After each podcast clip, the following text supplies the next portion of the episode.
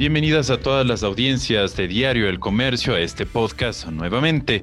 Les acompaña el día de hoy Alberto Araujo, editor de Nuevos Productos, y está conmigo Mónica Orozco. Ella es editora de la sección de negocios y vamos a hablar de temas de coyuntura a escala nacional e internacional, como todos los días. Hola Mónica, ¿qué tal? ¿Cómo estás? Hola Alberto, amigos, ¿cómo están? Y bueno, queríamos analizar un tema que publicas el día de hoy, viernes 28 de mayo, y es justamente el seguimiento a esta erosión del río Coca a raíz de la construcción y operación de la central hidroeléctrica Coca-Codo Sinclair, que ha afectado directamente o está amenazando la operación del SOTE. Cuéntanos un poco acerca de, de lo que está pasando en la zona y cómo se está tratando de mitigar este, este fenómeno. Sí, primero un poco para que nos entiendan nuestros lectores sobre la gravedad del, del problema que se está viviendo en esta zona, eh, debemos comprender cómo se venía dando el fenómeno y cómo se reactivó en este mes.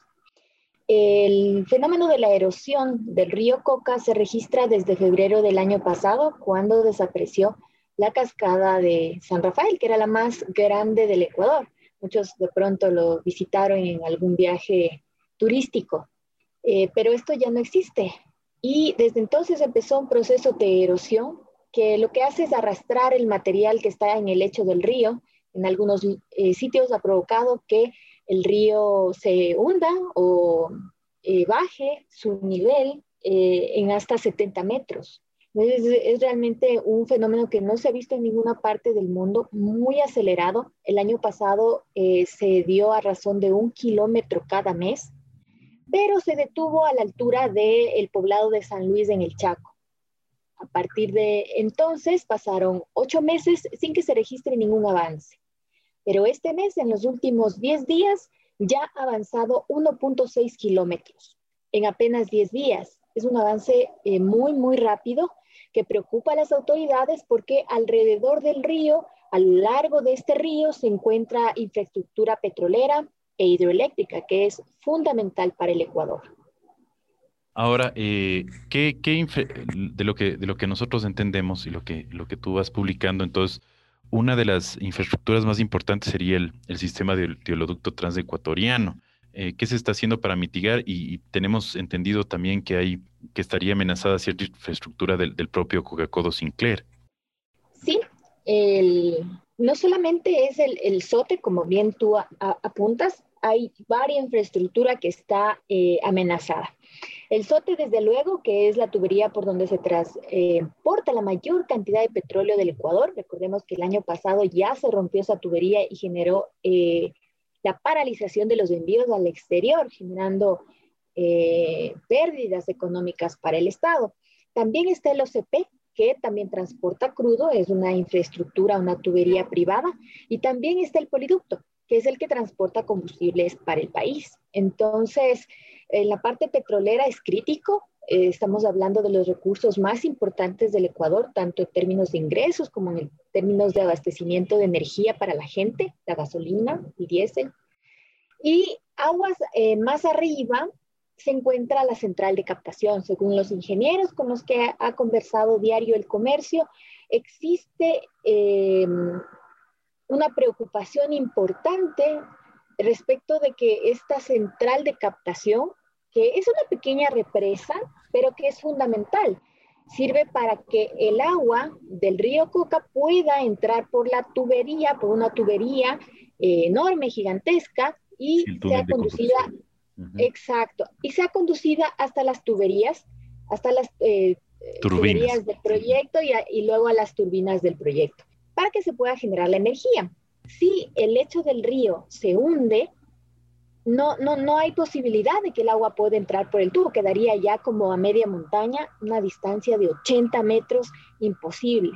Em, lo que se plantea en un escenario más crítico es hacer nuevas obras de captación aguas mucho más arriba, lo que implicaría unas inversiones gigantescas para el Estado, y las obras actuales de captación que cuestan alrededor de 400 millones de dólares prácticamente quedarían inutilizadas, lo que estiman los expertos.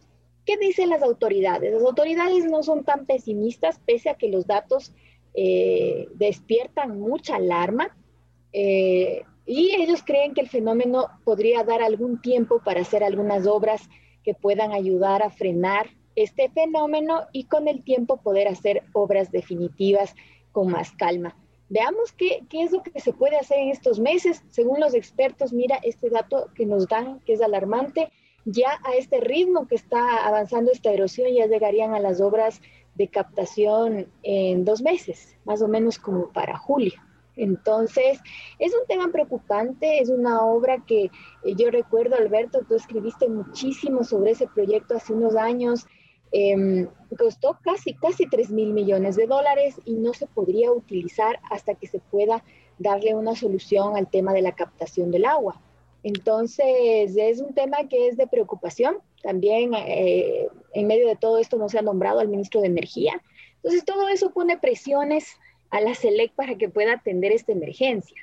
Claro, claro, sí. Eh, como tú bien dices, yo recuerdo muy bien eh, cómo se construyó el proyecto. estuve hasta Todas las observaciones que hubo, Alberto, tú lo publicaste en varias ocasiones sobre los eventuales problemas que pudiera llegar a tener a futuro, porque es una zona volcánica Em, y, como expertos nos lo han dicho, esto ya se advirtió hace 36 años. claro, y, un poco también para, para que la, gente se imagine, el, túnel de captación de aguas que está un poquito más abajo de, de las obras, de la, de la captación del río, eh, tiene un, una longitud de, más de 20 kilómetros, y están escuchando bien, kilómetros. Y yo recuerdo que el diámetro no sé si estoy un poco equivocado, pero es más de nueve metros. O sea, es un túnel gigantesco. Recuerdo además la tuneladora que se tuvo que traer, eh, hubo que cerrar la vía, etcétera. Entonces, si esto queda inutilizado, no es que es facilito hacerse un túnel igual. O sea, tendrían que hacer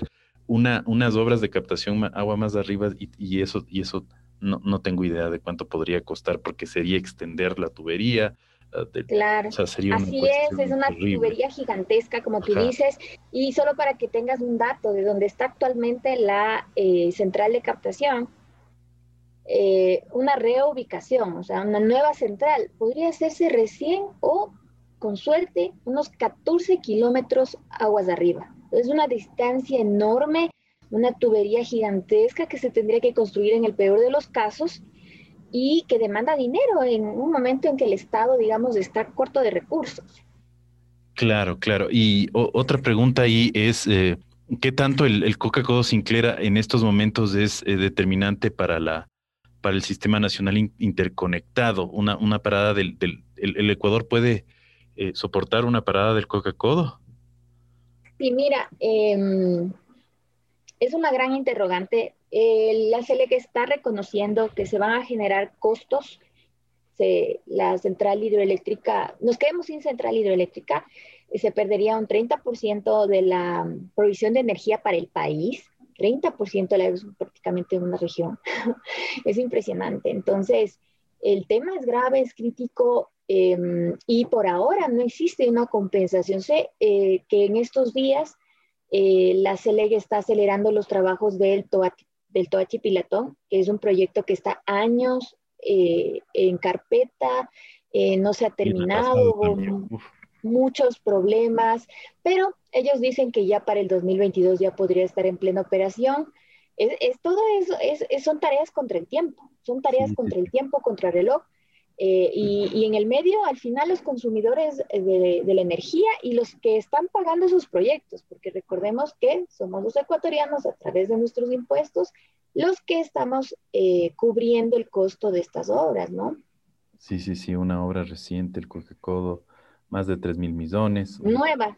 Nueva, crítica, incluso, bueno, un proceso que se nos siguió como Diario del Comercio por todo por las Lo recuerdo, Alberto, una pelea dura gente por, revelar la verdad y que ahora las autoridades lo reconocen. El, valor que, que publicó Diario del Comercio es 1.800 millones está reconocido y es lo que cuesta ese proyecto y que ahora una parte de esa inversión está en riesgo. Sí, que decían, bueno, la...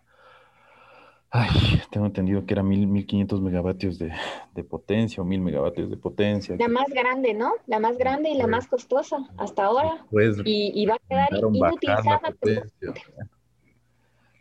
sí, sí, recordamos de eso, un poco nos, nos deprimimos, pero eh, bueno, Mónica, eh, felicitarte por estas investigaciones eh, tan, tan serias que ustedes como sección están llevando a cabo. Y bueno, creo que tal vez las tuberías, obviamente, que también están en riesgo y que requieren trabajos, pero eso, eso un poco se puede, se puede subsanar de una manera un poco, un poco más fácil, digamos así. Mm, bueno, hasta ahora el eh, Petroecuador, hasta digamos antes de mayo, estuvo con las, con las obras para poder hacer frente a esta, a, esta erosión del río. Estuvo como un paso adelante, entonces hizo varias, eh, varias desviaciones de la tubería para evitar un nuevo derrame de petróleo, porque el año pasado fue sorpresivo, se fue un kilómetro en una noche y se llevó al OSOTE, al OCP y al poliducto, un tramo. Eso provocó un derrame y generó problemas con las comunidades. Eh, pero este año, cuando ya se ha reactivado, eh, no, no ha habido tiempo, la verdad, están también contrarreloj. Es, em, es posible que se pudiera generar un eventual derrame. Petroecuador ha dicho que está haciendo todos los esfuerzos para terminar una nueva variante y sobre todo lo, lo, más urgente, un bypass para poder desviar temporalmente el, crudo unos metros más de la erosión y evitar que se rompa. Si se rompe, se romperían eh, prácticamente el sistema de transporte de petróleo y probablemente tengamos que dejar de exportar hasta que se pueda terminar la variante definitiva en esa zona que eh, se prevé para agosto.